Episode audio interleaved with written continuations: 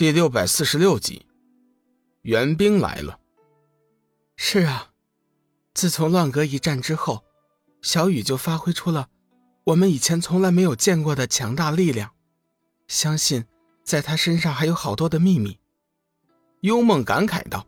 志远突然笑道：“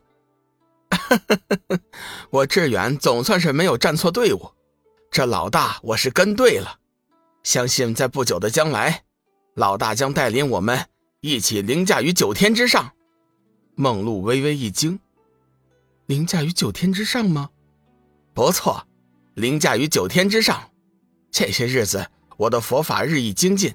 前些天，我强行施展了佛家的六神通，隐约间，我看到了我们的未来。”幽梦急忙道：“小雨真的会带我们凌驾于九天之上吗？你看到了吗？”“不错。”我想我是看到了，只是，志远似乎是面带难色，适时的止住了话音。小雨似乎是听出了什么言外之意，急忙道：“是不是还有什么不幸的事情要发生啊？”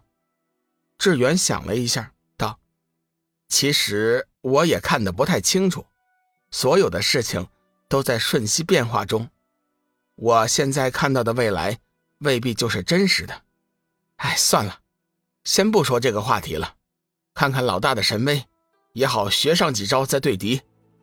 三女知道志远有难言之隐，不想多说，也不强求。龙宇冷笑着，身体高速移动，半空中留下无数道残影，看上去好像凭空多了无数个龙宇。就在玄心惊讶的瞬间，龙宇出现在了他们面前，龙背上的玄心。感觉到了那股滔天的杀气，感应到了一股死亡的气息，应龙焦躁不安的大声咆哮着：“杀！”龙宇突然换了光能剑，人剑合一，身体化作一道六色剑芒冲天而起，直接洞穿了应龙的身体。大片的血浪自空中洒落而下，应龙凄厉的咆哮着，在半空中不断的翻滚盘旋。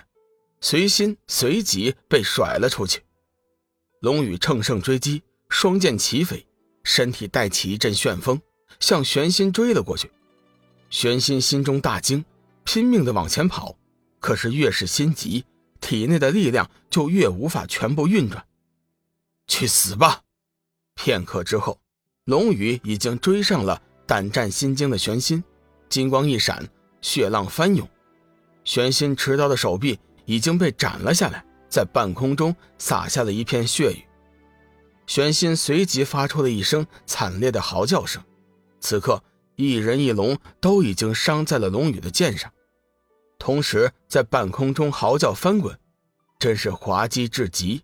可是面对这滑稽的场面，任谁也笑不出来。龙宇的强势和铁血手段，已经在众人的心中留下了深深的震撼。杀神、恶魔、战神，一时间，众人纷纷对龙宇开始定位，立场不同，感受也就不同。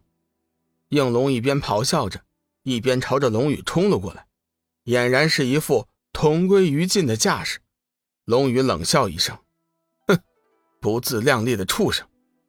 强大的力量被灌注到了斩日仙剑上，剑体发出了阵阵金光。远远看去，龙宇手中的斩日仙剑就如同是一轮金光灿烂的太阳。去死吧！龙宇举起了手中的斩日仙剑，狠狠地杀了过去。顿时，应龙身上鳞甲纷飞，黑血汩汩涌出。应龙随即发出了一声声惨烈的嚎叫，只把众人震的是心神紊乱。畜生，别怪我，怪就怪你跟错了主子。龙宇怒喝一声，再次施展出双剑齐飞的神威，将应龙绞成数段，彻底结束了他罪恶的生命。应龙死后，五颗拳头大小的龙珠顿时出现在了半空。龙宇低声喝道：“小白，这些龙珠归你了。”话音刚落，只见他胸口飞出了一团白色光辉，将那五颗龙珠瞬间卷走。玄心眼中已经露出了绝望的神情。该死的侯三，父王为什么还没有赶过来呀？玄心惊恐地看着龙宇，发出哀求似的声音：“龙公子，你放过我吧，一切都好商量。只要你放过我，你要什么我都答应。我父亲是无间炼狱的三大魔王之一，手下拥有十万魔兵，你要什么都能办到。求你不要杀我呀！”龙宇冷哼一声：“哼，放过你，放过你，你肯定会带着你父亲的十万大军。”杀过来报复我的，你以为你心里想什么？我不知道吗？不会的，不会的！玄心急忙道：“我绝对不会，绝对不会找你去报复的！求你放过我，放过我吧！”龙宇不为所动，冷冷的说道：“事情都发展到现在这个地步了，都是你一手造成的，怨不了我。我想你应该明白赶尽杀绝的道理。”你。你你是恶魔！你是恶魔！玄心的哀求并没有换来龙宇的宽恕，他惊恐的看着龙宇，飞快的向后退去。就在这时，前去搬救兵的侯三来了，他的身后，一副全副武装的铁甲魔兵紧跟其后。玄心少爷，玄心少爷，魔王老爷马上就到了！玄心顿时来了希望，急忙飞身而下。躲在铁甲魔兵的身后，快杀了他！快杀了他！玄心大声的叫喊着，上千名铁甲魔兵排列成了整齐的步伐，里三层外三层的将龙宇团团围住。虎妖急忙上前，对着小玉问道：“大嫂，你看我们要不要全部过去，和公子一起战斗啊？”小玉沉思了一下，道：“不用，这些魔兵还算不了什么。”小雨是想借这场风波一战扬名，在他没有危险的情况下，我们还是不要出手。